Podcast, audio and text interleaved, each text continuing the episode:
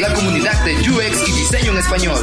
Aquí encontrarás noticias, metodologías, tendencias y recomendaciones relacionadas a esta disciplina centrada en el usuario. Tendremos las mejores entrevistas con expertos en donde nos contarán sus experiencias y nos compartirán sus mejores consejos. Únete a la comunidad y acompáñanos todos los lunes en este viaje.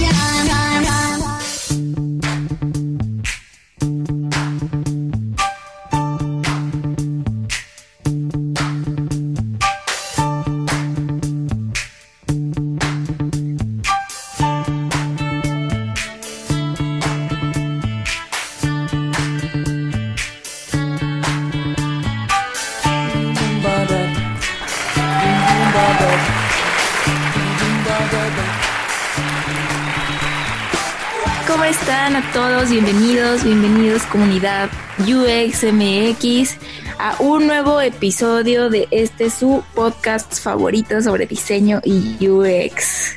Este es el episodio 38 y estamos abriendo la cuarta temporada. Sí es el 38, ¿verdad, Iván? Que Iván está por ahí, que igual bienvenido. Es, es el 37, Ah, es el 37. es el 37, el episodio número 37. Estoy casada con el 38 por alguna razón. Pero sí, ya estamos en el episodio 37 y pues vamos a tener a una invitada muy especial como todos nuestros invitados. Pero antes le voy a dar la bienvenida a Iván. ¿Cómo estás, Iván? ¿Qué onda, Yuli? Muy bien, muy bien, la verdad, muy emocionado porque ya empezamos con esta cuarta temporada. Me acuerdo cuando íbamos en el primero. ¿Te acuerdas cuando empezamos, Yuli? ¿Te acuerdas cuando nos juntamos ese sábado que tú tenías todo tu, tu libreta así apuntada de todos eh, el tema bien desarrollado acá? Este, esa primera eh, entrevista que hicimos también a, a, Cita, que estuvo buenísima. La verdad es que ya estamos en el, en el 37 y estoy muy emocionado porque hemos sido, bueno, tratamos de ser constantes todas las semanas eh, y pues estoy muy contento porque ya iniciamos la cuarta, cuarta temporada y las primeras tres, pues la verdad es que nos fue muy bien, nos ha ido muy bien, gracias a toda la gente que nos escucha, que nos sigue por todas las redes sociales, por Instagram, por LinkedIn, también nuestra página de internet, uxmx.club y bueno, también contento porque también estamos con la academia, uxschool.academy, entonces andamos con todo, Yuli, la verdad es que estoy muy feliz de que hayamos iniciado esta cuarta temporada con todo. Sí, yo también y pues muchas gracias a ustedes que hacen posible esto y que este espacio siga flote y siga sobreviviendo. Sí, sí, sí, sí, si la gente escucha como que se te va el internet es porque estamos a distancia. O sea, Zoom, ya saben, estamos en internet. Entonces cuando hablas a veces, Julie, como que se va al final un poquito de tu voz, pero es por el internet. Pero recuerden que pues estamos en cuarentena, entonces tenemos que hacer este podcast sí o sí, lo estamos haciendo por vía Zoom en internet. ¿Qué, importa que nos hackeen? No importa que nos hackeen. Sí, igual me voy a, me voy a pegar más al micrófono, que igual puede ser eso. Pero sí, o sea, ahorita todos estamos a distancia desde casa, porque pues este, la sana distancia es importante, ¿no? Susana, Susana. Susana distancia. Ahora sí vamos a darle la bienvenida a nuestra invitada del día de hoy. Ella es Estefanía Cotrini es country manager de una consultora que se llama Ilógica en Colombia. ¿Cómo estás, Estefanía? Hola Iván y Juli, un gustazo por fin conocerlos. Tenía muchísimas ganas de, poder compartir con ustedes este espacio eh, y, estoy demasiado emocionada por contarles un poquito de mi historia, cómo me, me inicié un poco en experiencia de usuario y, y cuáles han sido mis aprendizajes en este viaje. Por acá muy bien, estoy desde Colombia. Así es, la verdad, ya por fin, este, por fin, por fin en esta entrevista eh, estabas programada para otras, pero tú andas ocupada, siempre andas para arriba y para abajo.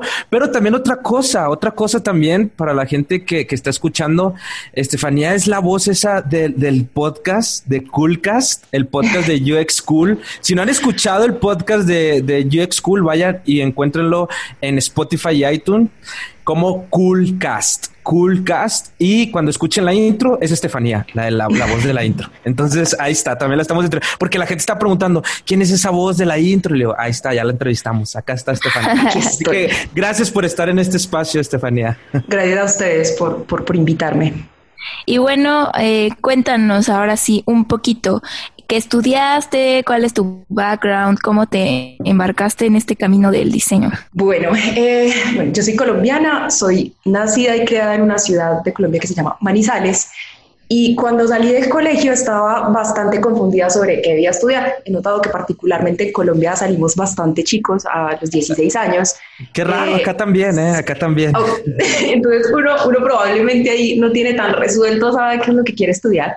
Eh, y sin embargo me dejé guiar mucho como por los profesores eh, y uno de ellos eh, me dijo que veía mucho potencial como ingeniera industrial, así que bueno, escuché su consejo y, y ahora debía presentarme a la carrera en una de las universidades públicas, pues eh, digamos que una de las mejores del país, que es la Universidad Nacional de Colombia.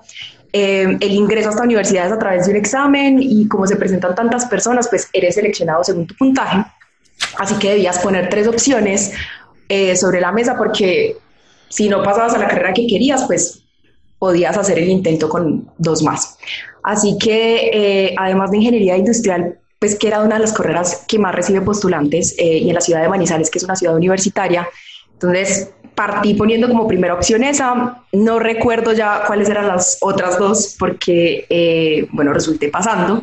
Y fueron cinco años de muchísimo aprendizaje, mucho preguntarme si realmente eh, quería ser ingeniero industrial o no, porque veía muchos compañeros así como que le pasa a uno que hay unos que están súper emocionados, que, que, dicen, no, esto es la carrera de mi vida, la encontré, yo, yo sé que quiero ser esto. Yo por ahí como que igual a veces tenía mis dudas, no estaba tan, tan segura, así que eh, me lo pregunté varias veces. Em, en, ese proceso nosotros visitamos un montón de empresas y para que se hagan una idea, la carrera tiene pues unos componentes base de ingeniería, pero eh, también digamos que la parte de ingeniería industrial como tal está orientada a entender sobre diseño de plantas industriales, que es pues donde ocurre la magia de la producción de bienes, métodos y tiempos, donde aprendes de metodologías para hacer más eficientes los procesos en una línea de producción, logística, donde aprendes de toda la cadena, de principio a fin, desde materia prima hasta que llega pues al lugar de destino del producto, procesos, donde aparecen todas las bases y los sistemas de producción más famosos como el de Toyota y demás. Eh, y ves también finanzas. Y manufacturing, por ejemplo. Ajá, ajá. Oh, qué cool. Ahí empecé, empecé como más adelantico les voy a contar cómo, cómo fue ese match después con lo que empecé a descubrir cuando, cuando entré a esto. Eh, pero claro, vemos finanzas, administración, marketing, un montón de cosas y ustedes dirán, ok, pero eh, ¿cómo resultaste en esto y por qué no estás liderando la producción de panes bimbo o algo por el estilo? Porque claramente es como otra cosa. Eh, entonces, esto me lleva a contarles algo que es como muy personal. Yo desde siempre he sido muy orientada a como a buscar ser parte de algo más grande que, que, yo misma, como buscar muchas empresas como que tengan propósito y, y, digamos que, que, por esa línea, eh, desde muy temprano he sido voluntaria en organizaciones. Eh, una de ellas, IESEC, no sé si la conocen, que es una organización de voluntarios que es reconocida por la UNESCO como la más grande, pues compuesta por jóvenes líderes del mundo. Y lo que busca es que a través de intercambios eh, se logre un impacto en la sociedad. Entonces, ella se crea después de la Segunda Guerra Mundial y busca de alguna forma eliminar esas fronteras y darle la capacidad a, eh, digamos que comunidades, emprendimientos y grandes corporaciones de que accedan a talento internacional. Entonces es como el propósito que tiene eh, detrás IESEC y yo ahí fui voluntaria durante tres años y cuando ya estaba terminando la carrera empecé a decir, bueno, ¿por qué no voy a vivir esto en carne propia? Ya, Sabes qué te pasa a veces que, eh, no sé, eres como súper evangelizador de algo, pero en realidad no has vivido la experiencia. Yo a todo el mundo trataba de convencer que se fuera el intercambio, eh, pero nunca lo había hecho. Entonces hay, como que voy a dar un, primer consejito a la gente que se esté iniciando. Eh, yo creo que es, es, muy bonito hacer intercambios profesionales, es algo que de verdad te agrega un montón, eh, tanto como, como profesional como, como en conocer otras culturas, entonces es demasiado bonito. Em, digamos que en IESEC hay tres tipos de intercambios, uno que es 100% voluntario en el que solo te dan comida y vivienda y, y estás em, trabajando para una organización sin ánimo de lucro, una fundación, eh, en cualquier parte del mundo, porque tienen abiertas plazas en todas las, ciudades. Em, hay otro que es irte también como voluntario a una empresa que, que trabaje, pues que esté como muy enfocada en emprendimiento o innovación. Eh, y el tercero es pues irte a una gran empresa y ahí sí te pagan pues un, salario que generalmente corresponde pues a tres salarios mínimos eh, del país al que vayas. Entonces yo decidí irme por la segunda, que era irme dos meses a una empresa que estuviera eh, enfocada en emprendimiento, en innovación, y ese programa en particular estaba súper enfocado a, Latinoamérica. Entonces eh, había una empresa de innovación por la que yo estaba loca, que yo decía, yo quiero estar en esto, y en ahí exactamente obligaban a escoger otros dos. Entonces las otras dos las escogí así como a la ligera, eh, esta y esta. y y dio la casualidad de que la primera eh, entrevista fue con Ilógica, que no era la de innovación, que por la que yo estaba completamente loca, que me moría por hacer y demás. Em, entonces eh, fue con ellos, eh, Ilógica es la empresa de la que sigo haciendo parte, ahí conocí a, Ilogi, sí, Ilógico, a Claudio, que es el fundador, em, y, y, fue como amor a primera entrevista, de verdad un match enorme, me enganchó demasiado lo que hacían, eh, se me llenó el corazón y dije, no, ahora no quería estar en la innovación que había pensado, sino que ya decía, por favor, que me escojan en ilógica. Em, resultó ser que a las tres semanas yo ya estaba en Santiago de Chile, lista para vivir eh, dos meses en el país, pues y estar con ilógica.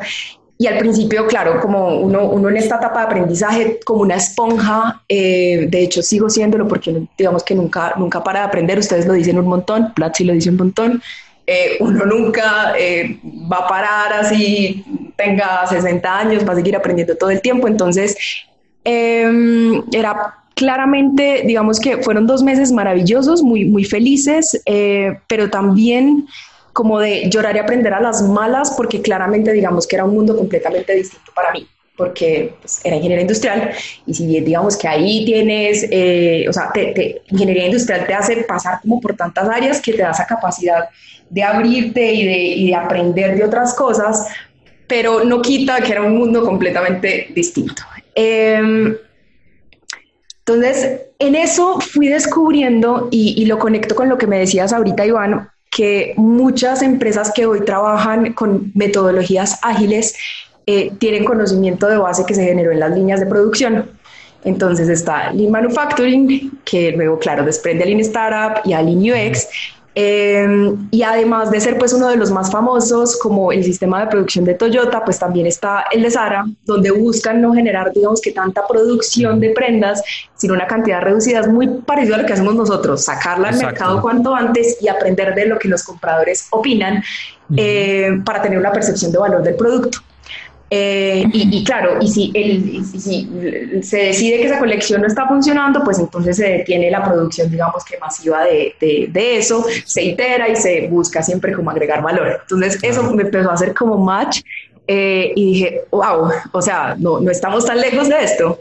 Eh, aparte porque, claro, además de Ilógica ser una consultora en experiencia de usuario, eh, partió eh, principalmente siendo una agencia de desarrollo de software.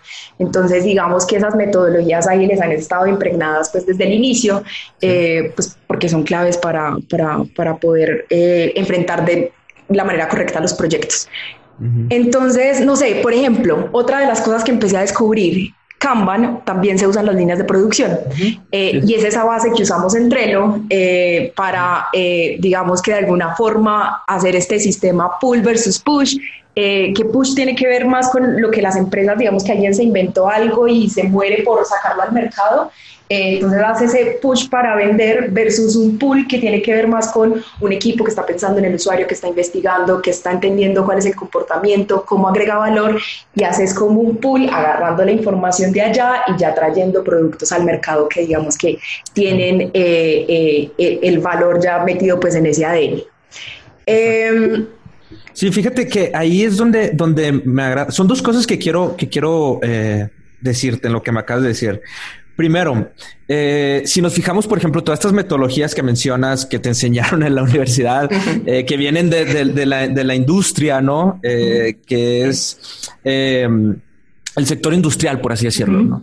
que es Lean, el Kanban, cómo también se, se, se, se adaptan a, a, esto del software, ¿no? Cómo, cómo se fueron adaptando también el software y, y cómo pues a veces pensamos como que estamos haciendo algo nuevo este, con estas metodologías, pero no, realmente no estamos haciendo nada nuevo, simplemente cómo se adaptan a otras realidades completamente distintas, pero que se siguen eh, utilizando para, para, pues ahora a lo mejor los que nos dedicamos a, crear software, pues para la creación de software. Y otra pregunta que tengo a, hacia ti en lo que mencionaste, me llamó mucho la atención que mencionaste que un profesor tuyo te dijo que eras buena para ingeniería industrial. ¿Por qué crees tú que te dijo eso el profesor? Porque o sea, no es como, sí, o sea, es, como, es decir, es decir, si eres bueno para, para ser comediante, ah, ok, eres, oye, tú deberías ser conductor, sí, pero ¿quién te dice, oye, tú deberías ser bueno para ingeniería industrial? Te pusieron el el sombrero de Harry Potter. sí, creo que debería llamar a Sempro y preguntarle bien qué, qué, fue lo que pasó, cuál fue su reflexión. ¿Pero eh, tú por qué crees? ¿Tú bueno, qué crees? Eh, bueno, era, era el profesor de... Eh, era el profesor de física y nos daba algunas matemáticas en el colegio. Ah. y él era ingeniero industrial. Entonces, no sé, ¿se vio? y me iba bien en sus clases. Entonces, digamos que la cercanía con el profesor y como que la buena onda. Yeah. Creo que, que, de ahí él dijo, oye, ¿sabes qué? Eh, deberías hacer lo mismo que yo. Tal vez él se creía muy cool y dijo, oye, qué cool, ven, eh, estudia lo mismo que yo. Eh, no sé. Pero... Exacto. Y, y no, a lo mejor es como te dio la batuta. Tú, se, tú vas, ve a cambiar el mundo de la ingeniería industrial. Tú vas a hacer. Muy bien. Y me, me encantó no, sí. eso que mencionas eh, que, que, la, que la en, en, ingeniería te enseñaron todas estas cosas, o sea, viste un montón de, de, cosas que a lo mejor ahorita en, en, la consultoría en ilógica pues eh, lo estás aplicando. Y es donde quiero que, que, que nos digas ahora ahora sí que nos platiques realmente ilógica, este, cómo, cómo ayuda. Mencionaste que empezó como una empresa de software, pero ahorita también dan consultoría y, más cosas, ¿no? Entonces, en sí, y, que nos expliques un poquito sobre ilógica, cómo, qué, qué, en qué ayuda y en qué ayuda a las empresas también. Y mira, en Ilógica, eh, de, hecho, de hecho también fue como un proceso de descubrimiento. Eh, cuando yo llegué, digamos que estos primeros dos meses, eh, un, un, poco por, por como la... Sí, un poco como por mi, por mi background, eh, empecé primero liderando proyectos, como siendo aprendiz de, de, de, la gestión y el liderazgo de proyectos dentro de Ilógica y digamos que ahí fue donde empecé más a, a descubrir y a, y a, sentir todo esto que, que, pasaba dentro y la razón detrás de eh, como el propósito que tenía Ilógica.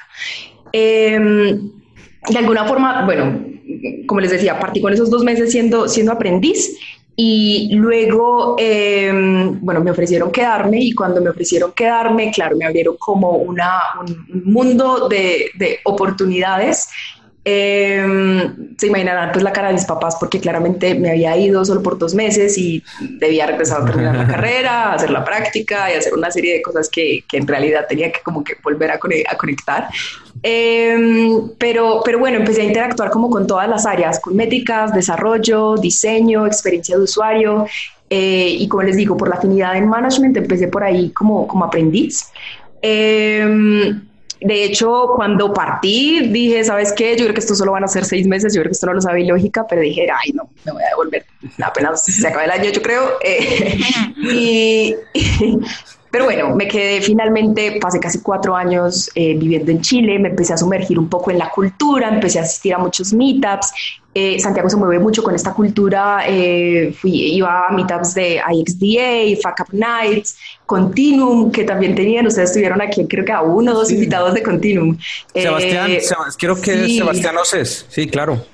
Sí, y eh, en medio de eso, bueno, y Lógica principalmente se dedica a, a, desde una mirada de estrategia, rentabilizar la experiencia en digital de, de los clientes. Entonces, nosotros nos, nos, sumergimos completamente en el negocio, entendemos cuáles son los objetivos que, que tiene eh, el negocio, eh, cuáles son, y de hecho ayudamos a construir cuáles son los, los KPIs que, o las agujas que queremos mover durante el proceso Eh, y empezamos, digamos que, que, a entender mucho y meternos casi que en la piel de, de, la, de los clientes para los que trabajamos, para, para, poder volvernos uno más y digamos que brindar soluciones que agreguen valor, que generen el impacto eh, claramente tenemos, digamos que profundizamos un montón en, en, los usuarios y en entender cómo les agregamos a ellos valor, pero nunca perdemos, como de la vista esa mirada del negocio. Entonces tratamos siempre de entender como desde eh, ambas perspectivas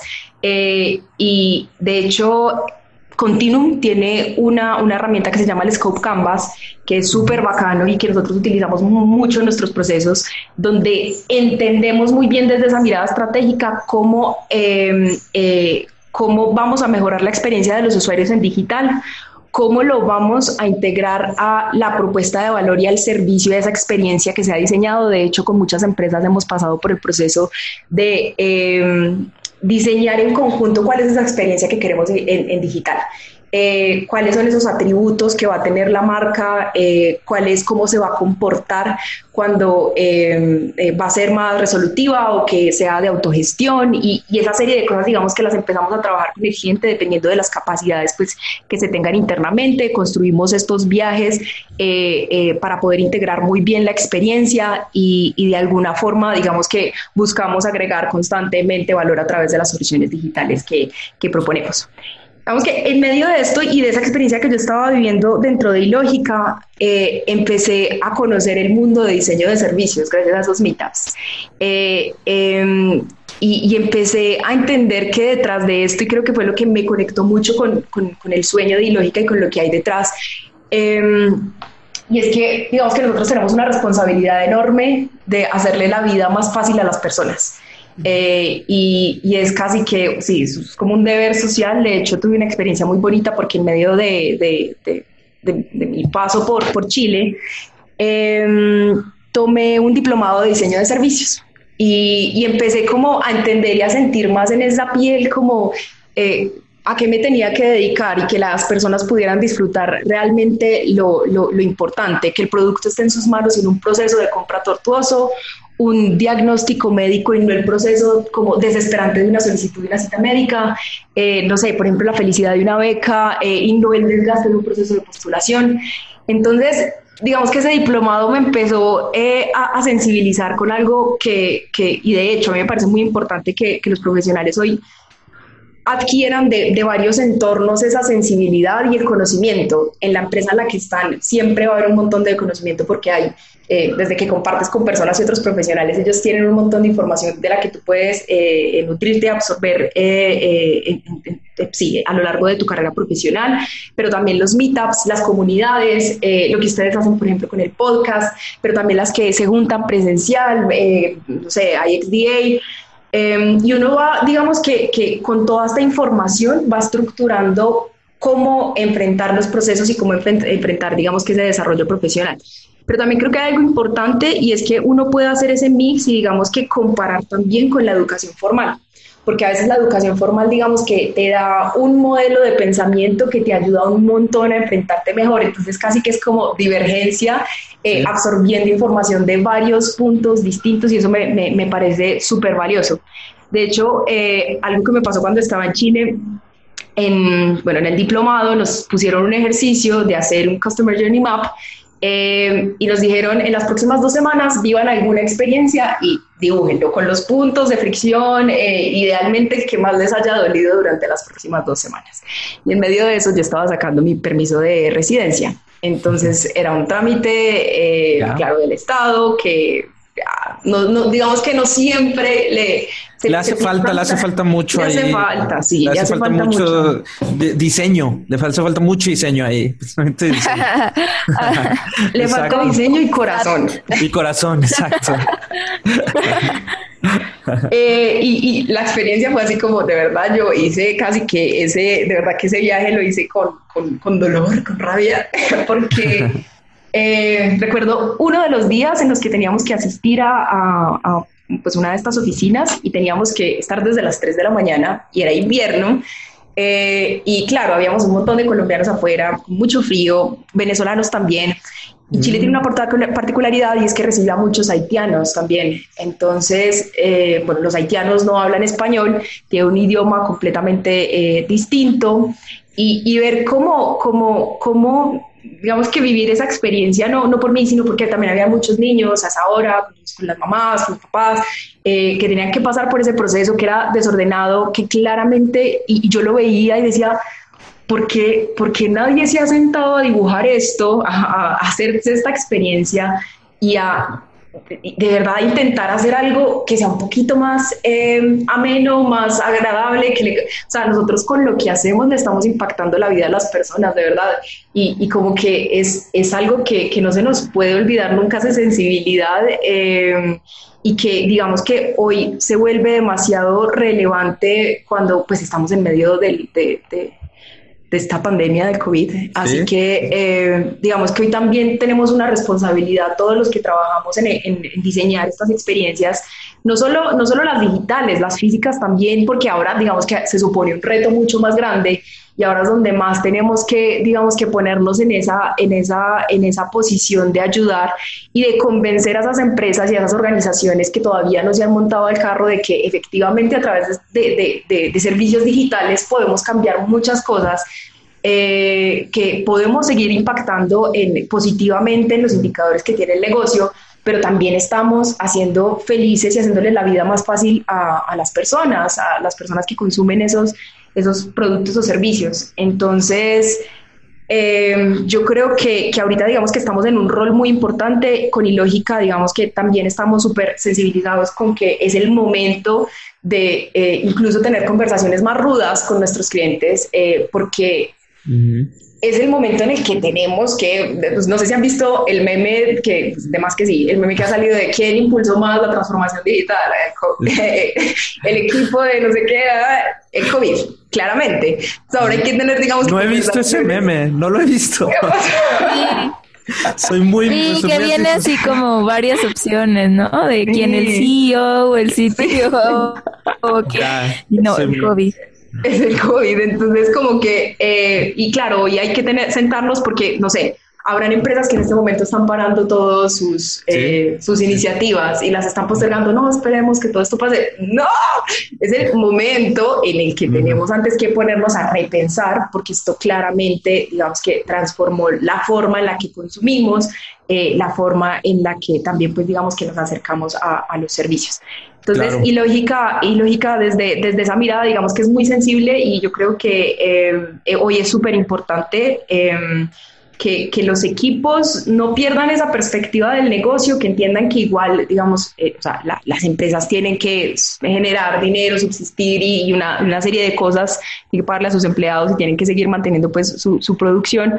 Entonces, es súper importante que nosotros tengamos la camiseta del negocio, pero también la camiseta del usuario, con esa sensibilidad que les mencionaba, con esa empatía, entendiendo muy bien los dolores y cómo eh, alivianar mucho esas curvas, esos puntos de fricción que nos encontramos muchas veces pues, en, productos eh, y servicios. Ahorita con todo esto del COVID, ¿cómo ha sido justo esa interacción entre sus clientes y ustedes? Porque tal cual como dices, ¿no? O sea, ahorita, por ejemplo, acá en México hay empresas que pues, todavía no han cerrado, aunque tienen toda la infraestructura del mundo para poder hacerlo. Y pues que aparte hay, hay beneficios, como mencionas, y beneficios que son visibles y contables. O sea, ayer estaba viendo un artículo de Forbes que acá en Ciudad de México incrementó aproximadamente del 28 al 30% de productividad de trabajar remotamente. Entonces eso es como que nos dice algo, ¿no? Y aparte, pues que, o sea, reduce el tráfico, reduce como el estrés en muchas personas y por eso también incrementa la productividad. ¿Cómo ha estado siendo esta, esta experiencia allá con ustedes que, que tienen la consultora y que pues tampoco han parado actividades, solo que remotamente? Sí, em, bueno, y Lógica, em, desde, desde que yo entré hace cinco años, ha tenido una cultura de trabajo remoto muy fuerte. Entonces, digamos que en términos de equipo no nos impactó tanto porque ya estábamos acostumbrados. ¿Cuántos son? ¿Cuántos son eh, aproximadamente? somos 40 y algo entre Colombia y Chile. Ya. Sí, son ya no número exacto porque últimamente he entrado varios, entonces no tengo el número. A ver, nómbralos todos.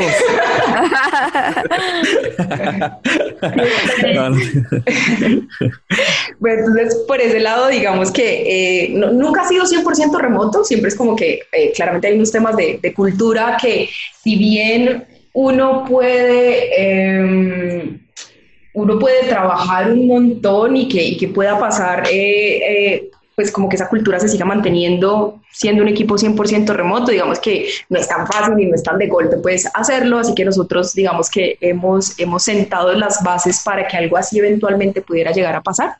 Mm. Eh, así que por ese lado digamos que em, eh, ha, ha, funcionado súper bien, no ha sido un cambio grande. Em, y, de hecho nos hemos atrevido como a, darles algunos consejitos también a nuestros clientes que estaban acostumbrados 100% a trabajar todos los días desde oficinas y ahora han tenido pues que adaptarse a, tener trabajo remoto, eh, algunas herramientas de pronto que, que, que bueno, que igual para nosotros son como súper, nosotros que estamos en, como en, en, la, en la industria de diseño y somos como tan, tan abiertos a usar eh, eh, herramientas digitales, para nosotros digamos que, no sé, un miro en el que puedes colaborar entre varias personas no es tan nuevo, pero para una empresa que estaba 100% acostumbrada a todos los días verse en las mañanas y tener que trabajar eh, como conjunto y no, y no, no tan, tan en línea, eh, pues claro, a ellos sí les aporta un montón y digamos que hemos tratado de, ayudar y colaborar con eso a nuestros clientes.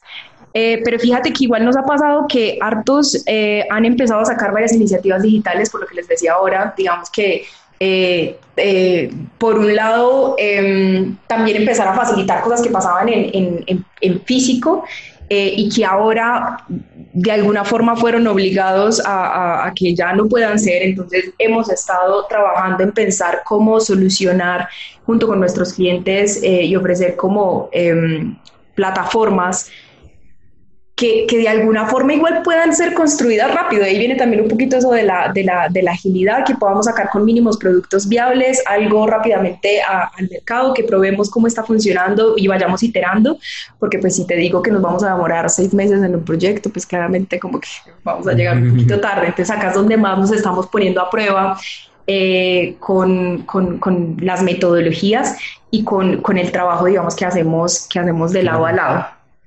Claro.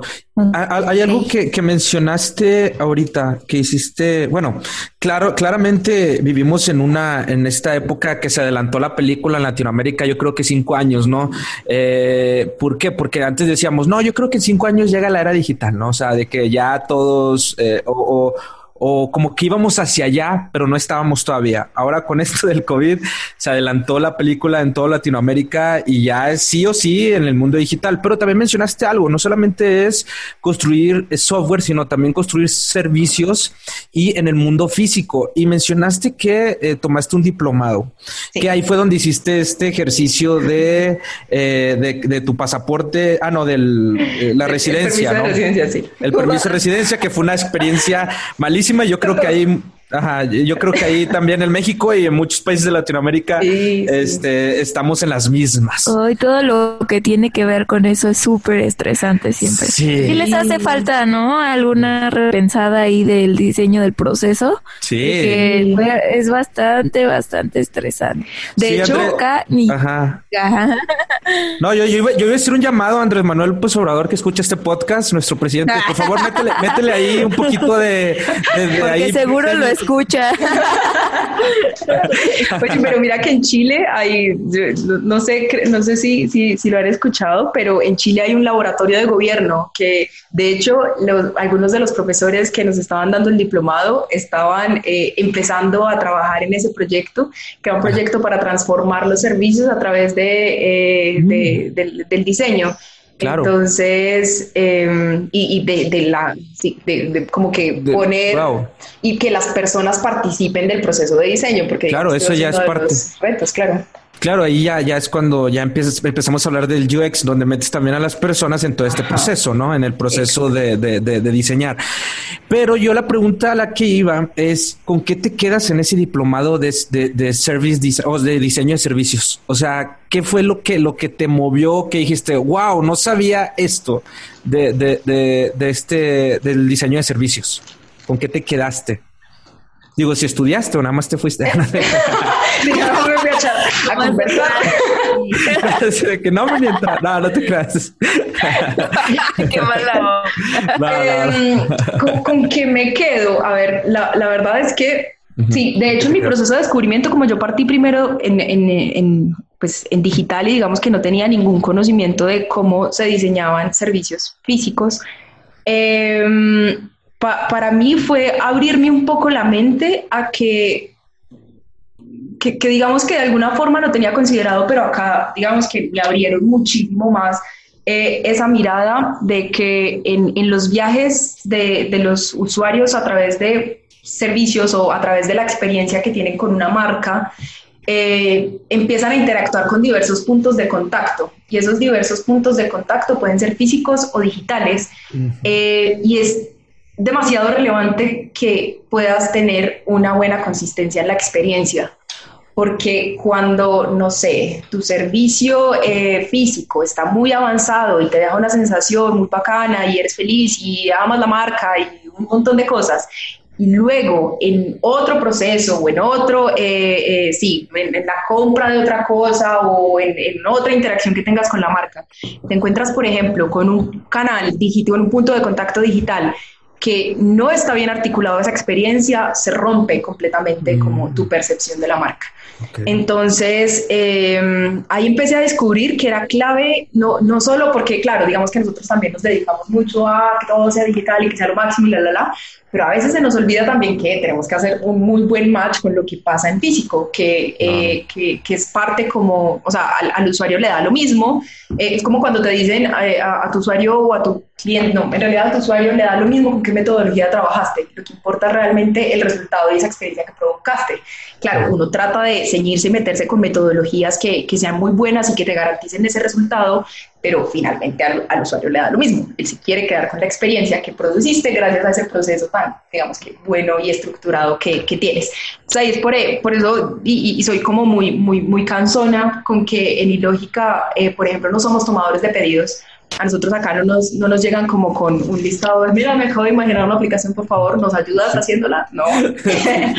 Vamos a sentarnos a investigar por qué pensaste esto eh, y a entender muy bien qué es lo que te estás imaginando y a entender muy bien cómo vas a conseguir esos objetivos, porque capaz que ese objetivo que te planteaste, ese indicador de desempeño que te pusiste, esto no tiene nada que ver y no va a impactar en absolutamente nada. Entonces, eh, del diplomado me quedo con eso y con la sensibilidad que, que porque claro, digamos que eh, no, nos ponían a em, hacer voluntariamente intervenciones en empresas para poder hacer como el, proyecto de, del el diplomado.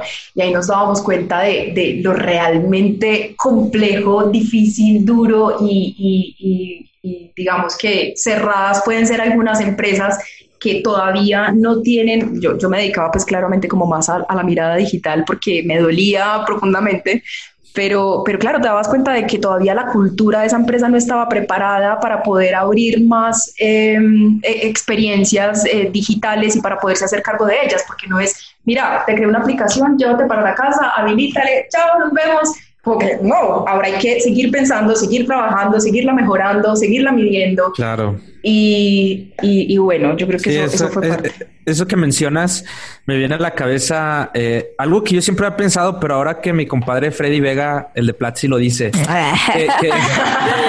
que, dijo que fíjate, me, gustó porque menciona el software no es pensado como, como un edificio, no que ya lo tengo y ahí está y nada más le doy mantenimiento eh, cuando quiero, no como tú mencionas de la aplicación. Oye, quiero que me hagas una aplicación. ¿Cuántas personas se comunican con nosotros de que, oye, quiero una aplicación, se me ocurrió una aplicación y ya no pensamos?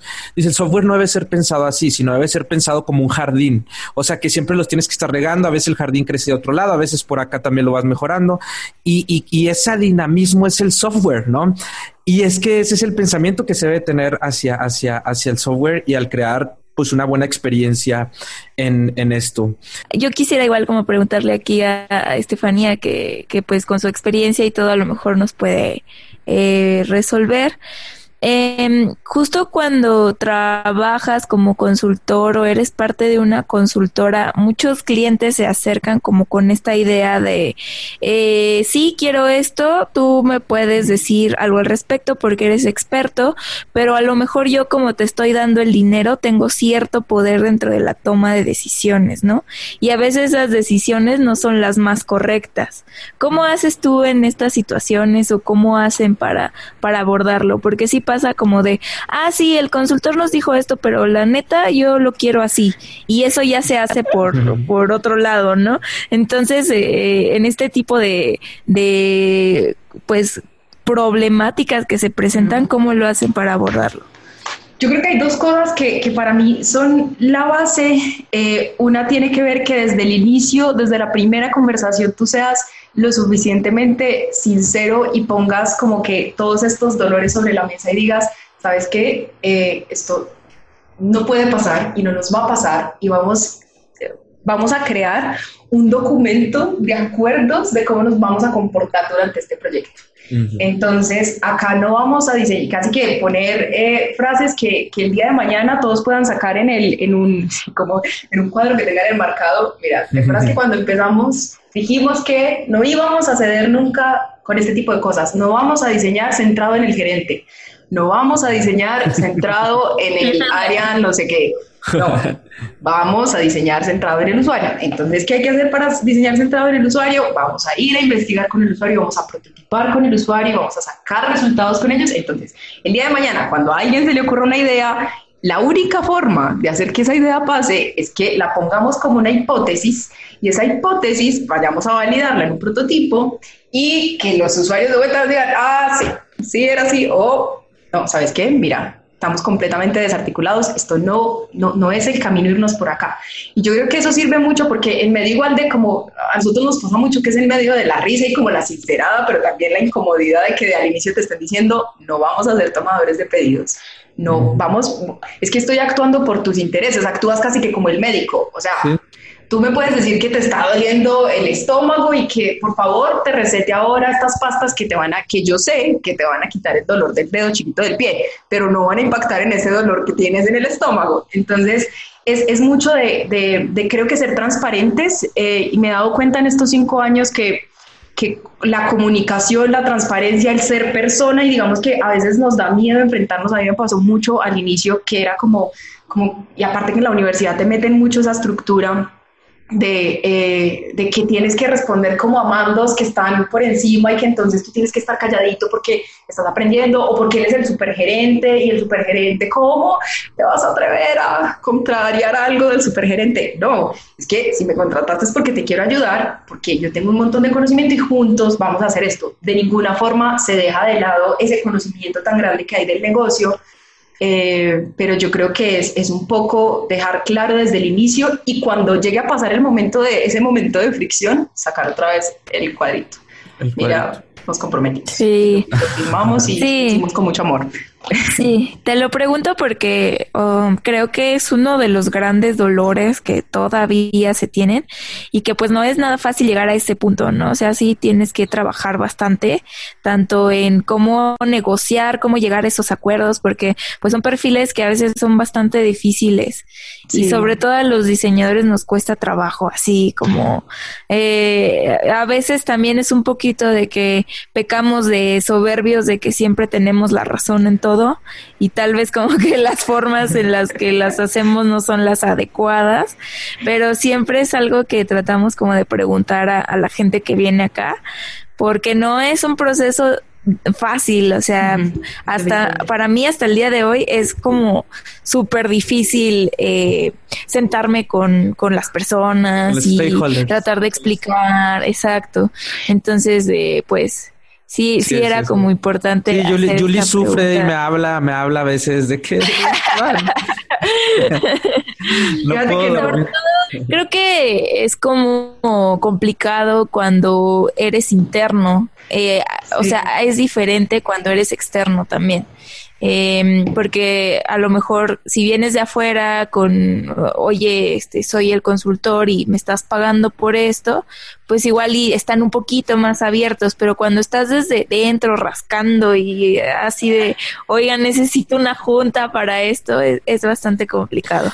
Sí, es que, es que yo creo que también pasa hasta con los equipos que a lo mejor por ejemplo, estamos en un equipo súper pro en el que estamos construyendo esto de UX School Academy y somos un equipo súper de, nivel y como quiera pasa, ¿no? Porque al final de cuentas somos humanos, ¿no? Y al final de cuentas eh, es por eso que también otras áreas están entrando o, están tomando mucha fuerza en lo del UX porque te ayuda a entender al ser humano. Entonces, al final de cuentas yo siempre he dicho que el software, por ejemplo, ahorita que estamos hablando del software, es, es, es como, por ejemplo, yo cuando veo una página o cuando veo una aplicación, es el vivo reflejo del equipo. O sea, se ve ahí, se ve. O sea, o sea, no se puede decir que no. O sea, yo he visto páginas o aplicaciones muy fallas porque el equipo no hay buena comunicación. O he visto eh, aplicaciones muy buenas y es porque el equipo es muy ágil y tiene una gran comunicación si quieres ver el reflejo del equipo, se ve en su software. Entonces, eh, estamos hechos, eh, somos humanos, el software está hecho con humanos y a veces entra el ego, ¿no? Cuando, oye, no, pero es que yo digo, ¿qué es esto? Pero la palabra mágica, yo creo, es que todos tengamos la, la, la palabra mágica que, que yo he visto en mi experiencia cuando... ¿Empatía? No, no, no, no, no, no es empatía. No, no es empatía, es vamos a iterar. O sea, ah, vamos a ah. probar, vamos a probar, o sea, vamos a estar iterando, vamos a, vamos a experimentar, vamos a ver, no pasa nada. Tú dices esto, yo digo esto, vamos a probar las dos cosas. Y yo creo que eso es, yo creo cuando trabajamos en equipo, ¿no? Cuando se trabaja en equipo al construir un, software para, para ver si, si lo que yo digo tengo razón o la otra persona no, yo creo que esa es la mejor manera de ir, de ir lidiando contra esos egos, ¿no? Que, que todos los humanos tenemos. De hecho, con lo que dices, eh, hay, algo que nosotros tratamos de marcarnos mucho en la piel lógica y es, y es, no sé si han visto este triángulo de la, de, como de la, sí, de la cultura ágil, donde en la parte de arriba tienes como las prácticas, que es lo que genera, como la punta del iceberg, que es lo que todo el mundo ve generalmente, que no sé, que utilizas eh, que, utilizas Scrum, que utilizas no sé qué, la, la, la pero en la base, en el fondo, lo que no se ve ahí del iceberg eh, y es, y es, la cultura. Y, es, y en la cultura está el comunicarnos, están los principios, está en lo que creemos, está en lo por qué hacemos lo que hacemos.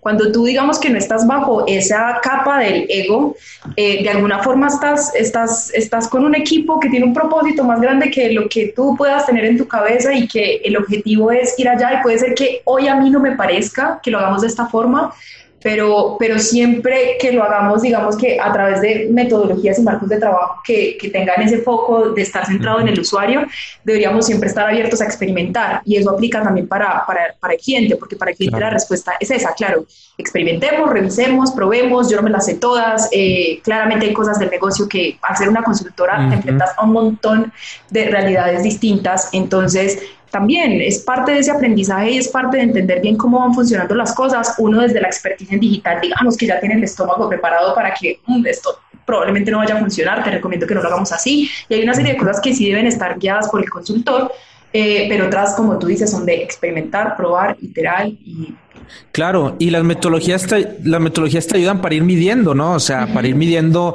es, o sea, a ver, ¿qué aprendí de esto? Al final de cuentas, todo se basa en el método científico y, y es que, ¿qué aprendí de esto? Y empezar a medir para, para ver si realmente es por un buen camino, ¿no? este, y, bueno, sí, ya estamos este concluyendo este magnífico episodio.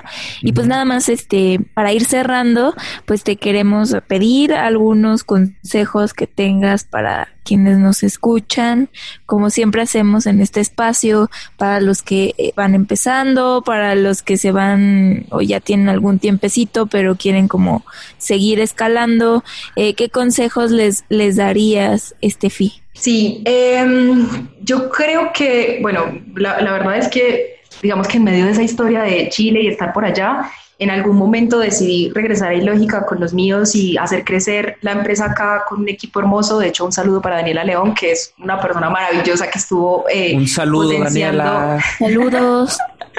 que estuvo, muchas gracias, que estuvo potenciando eh, eh, el crecimiento de Ilógica en Colombia acá. Nosotros partimos, ella y yo, hace un año, ya somos 10 en Colombia y eso me ha, eh, los otros 30, mm. pues 30 y pedacitos están en Chile porque no sé exactamente. A ver, a ver, di, los nombres de los 10 de Colombia. y em, en medio de ese regresar, creo que mi aprendizaje ha estado más en digamos que se ha consolidado este, este último año. Y ahí em, tengo uno sobre el liderazgo. Em, y, de hecho creo que hay dos frases que lo han enmarcado para mí un montón y siento que definen lo que un líder debería hacer. La, la primera es, no puedo escuchar lo que dices porque estoy ocupado viendo lo que haces. Y eso es el líder. El líder eh, es ese que da ejemplo, es esa persona que se ensucia las manos, es esa persona que no, no, no lidera desde el imaginario y lo que dice y lo que, eh, digamos, que, tiene estructurado, sino desde la realidad, desde ese día a día, cómo se juntan las manos, cómo es parte del equipo, cómo desarrolla los proyectos, cómo le duelen los problemas y eso que tú decías ahora de, a veces en los equipos hay problemas de comunicación. El líder es un facilitador y tiene que buscar la forma de hacer Em, que, que, eso se, se lime y, y, digamos que el equipo funcione demasiado bien para que efectivamente se pueda ver en el resultado final. De hecho, hay una frase que me encanta, em, que es de, no por acá porque no la sé, pero, pero es de, de, de, la familia de, pues, que creó todo el sistema de producción de Toyota. Dice, tendría grandes dudas sobre nuestra capacidad para reconstruir Japón si nuestros ingenieros fueran del tipo que se sientan a comer sin haberse lavado previamente las manos. Porque es como, si, si no te estás lavando las manos es porque no, no, no estás en el lugar en el que deberías estar, estás metiendo la manito donde deberías. Eh, y la segunda, que me, me, me, impactó y la escuché hace poco, pero como que también es, es, para mí lo que, lo que ha pasado en este proceso y lo que quiero que, y lo que hemos querido que, que Ilógica tenga sus equipos de trabajo, y es eh, que, que tú te debes preguntar, ¿qué quieres tener? ¿Un equipo con un líder o un equipo líder? Porque cuando hablas de un equipo líder, hablas de que todos juntos están eh, autónomamente avanzando para que cumplan esos, digamos que esos objetivos o ese, ese propósito que tiene eh, el proyecto o que tienen incluido ellos como equipo. Entonces, em, eh, para mí como que uno de los principales retos ha sido poder construir y para Ilógica también construir ese como escenario propicio para fallar, para aprender. Eh, ese escenario que sea completamente horizontal. Acá, por ejemplo, no tenemos esas jerarquías supermarcadas de que el jefe del jefe del jefe hay que irle a preguntar y que yo no puedo decir nada hasta que el jefe del jefe del jefe me apruebe, sino que acá es vos estás al mismo nivel de todo el resto y podés aportar, así seas, así lleves una semana dentro de Ilógica, dos días. Claro. Desde, esa, desde cómo construir en ese ejemplo y desde eh, darle la voz al equipo, también propiciar una serie de actividades, por ejemplo, como la retro, que para mí es como una base eh, de todos los proyectos en los que estamos, que en la retrospectiva lo que hacemos es cada vez que se termina un sprint, revisar qué hicimos bien, eh, o sea, qué deberíamos mantener, qué deberíamos reparar y qué deberíamos experimentar en conjunto. Y ese, ese, ese tipo de ceremonias tan chiquitas te ofrecen un montón de conocimiento, te dan la oportunidad para que el equipo entero, no para que alguien, no para que el jefe de proyectos venga y diga, no, es que hicimos todo esto mal, ¿no? Sino que el equipo entero sea el que reflexione a través de las cosas que no salieron bien durante el sprint eh, y que pueda compartir y construir em, eh, y proponer mejoras en conjunto sin, sin, que tengan que tener una persona que, digamos, que sea el que esté tomando las decisiones, que a veces pueden ser decisiones equivocadas, sino que el equipo completo, digamos, que sea ese ente pensante que en conjunto toma decisiones. Entonces, e, e, ese ha sido como uno de los, de los más bonitos. Em, eh, otra de las cosas que le recomiendo a muchas personas, digamos, que están empezando es que eh, se metan también en la, en la, experiencia de vivir dentro de una consultora, que las consultoras son como, como ese etiquete para viajar por distintas culturas, para conocer gente distinta, culturas también organizacionales, que eso es súper interesante. Hay unas demasiado flexibles, otras demasiado estructuradas, y empiezas a ver, digamos, que te abre las puertas del mundo como cuando viajas. Vas y conoces de este país, cómo se comportan y vas entendiendo un montón de cosas que te dejan como súper, súper, sí. Eh, sí. como lleno. Y, Em, y te da la oportunidad también de experimentar un montón, que era lo que hablábamos ahorita. A nosotros nos tocó una experiencia muy bonita en Chile eh, con uno de los pues, bancos más importantes allá, donde trabajamos con Dual Track Scrum. Y lo pudimos hacer porque fue como, eh, eh, quisimos hacer el experimento, con el cliente había muy buena relación, digamos que la onda y la cultura que habíamos construido en conjunto durante varios años nos permitió esa como poder experimentar, les propusimos, nosotros nunca habíamos trabajado con Dual Track. Eh, y, lo, y lo hicimos con ellos, salió súper bacano, de hecho tenemos un artículo en Medium, eh, por si quieren conocer como un poquito más de cómo funciona, los puedo compartir.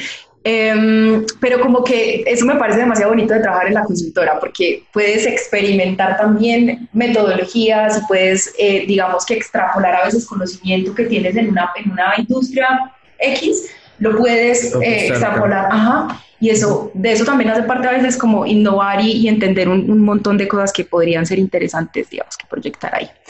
Claro, es como, es como conocer muy a fondo diferentes empresas y luego, ah, mira, esta empresa lo hizo de esta manera. Ajá. Ah, déjame ver si, si también te va a funcionar a ti de esta manera, ¿no? Es algo, es como, como, como, sí, es aprender, aprender mucho de diferentes industrias y wow, o sea, qué maravilla y, y, y qué, qué, buena, qué buena onda que, que, tienes esa oportunidad y que pues también lo estás compartiendo acá. Y pues si las personas tienen oportunidad de entrar a una consultoría a trabajar, pues que le den. ¿No? Sí, sí, con que le entren. ¿Qué sigue? ¿Qué, qué, sigue para, para, para Estefanía, para eh, Ilógica? ¿Qué sigue? ¿Qué sigue después? ¿Qué sigue? adelante? siguen muchísimas cosas. Pues en este momento, eh, bueno, Colombia apenas somos 10 em, y, apenas estamos empezando, digamos que a, a, a abrir mucho más eh, mercado en el país. Eh, de todas maneras, digamos que hemos tenido la oportunidad a través de, de Ilógica, eh, ya pues como Ilógica Chile-Colombia, eh, enfrentar varios proyectos en, en, otros países. De hecho, el último en el que tuvimos la oportunidad eh, fue en México, así mm. que fue muy lindo mm. conocer el país de, de ustedes.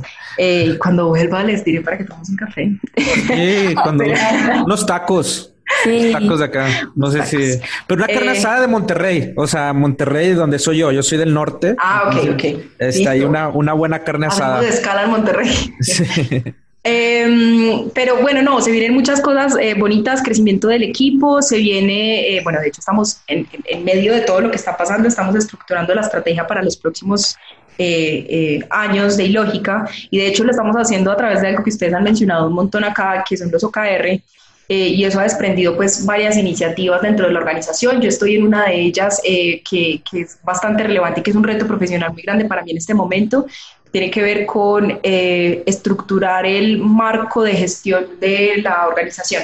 Entonces, como se imaginarán, estoy volviendo a todos mis, a todos mis, a todas mis bases de ingeniería industrial porque hay un montón de sistemas de producción y digamos que de sistemas de gestión que eh, aprendí en la universidad y que ahora tengo así como que ah, volver a absorber súper rápido para poder estructurar algo bien bacano. Eh, de hecho, estoy así como, no, en este momento estamos siendo como, por, qué, queremos por, ¿por qué no puse, así de que, ¿por qué no puse atención en esa clase? ¿Por qué no entré? ¿Por qué no entré a esa clase con eso? No, mira, era de las niñas que necesitaba de primerita, así como... eh, pero no, eh, yo creo que esa, esa experiencia para mí, que es la verdad, yo creo que, y es un consejo que le doy de hecho, la semana, hace, no, la semana pasada, no, como hace un mes, me senté con las chicas de laboratorio en Perú y estábamos conversando entre muchas cosas porque les estaba contando de mi experiencia y ellos, eh, eh, ah, bueno, y les di el consejo de que eh, entraran a un lugar que, que, las dejara crecer y que las dejara experimentarse y que les hiciera sentir que salían de la zona de confort constantemente, porque eso duele. Yo ya digamos que la verdad, ahora dirán, ay, no hay lógica, ¿qué pasa? Porque tantas veces como saliendo de la zona de confort, yo, sufrí, yo he sufrido mucho, eh, em, pero yo creo que es natural en los procesos, uno tiene que sufrir y la vida a veces es de aprender, llorar, pasarla mal, pero luego vuelves a pasarla súper bien, estás súper emocionado, lograste lo que necesitas, lo que querías, o lograste con creces eso que te habías proyectado y yo creo que es demasiado bonito. Eh, entonces, para mí, sé que se viene una vida llena de sentirme incómoda constantemente. Eh, el, día que yo creo que no me sienta incómoda, retada y, como eh, a veces uno se frustra también, ese, o sea, ese día yo creo que, que voy a preguntarme, um, ¿qué estará pasando? ¿Qué, ¿Será que ya no estoy aprendiendo tanto? Porque para mí estos cinco años han, han pasado demasiado rápido por un lado, y por el otro, eh, han sido años en los que he sentido constantemente que, que, estoy creciendo, que me están empujando, así como que hay alguien detrás que te empuja al vacío, estás súper asustado, pero vuelves y caes y había un, un, laguito o algo que te recibió.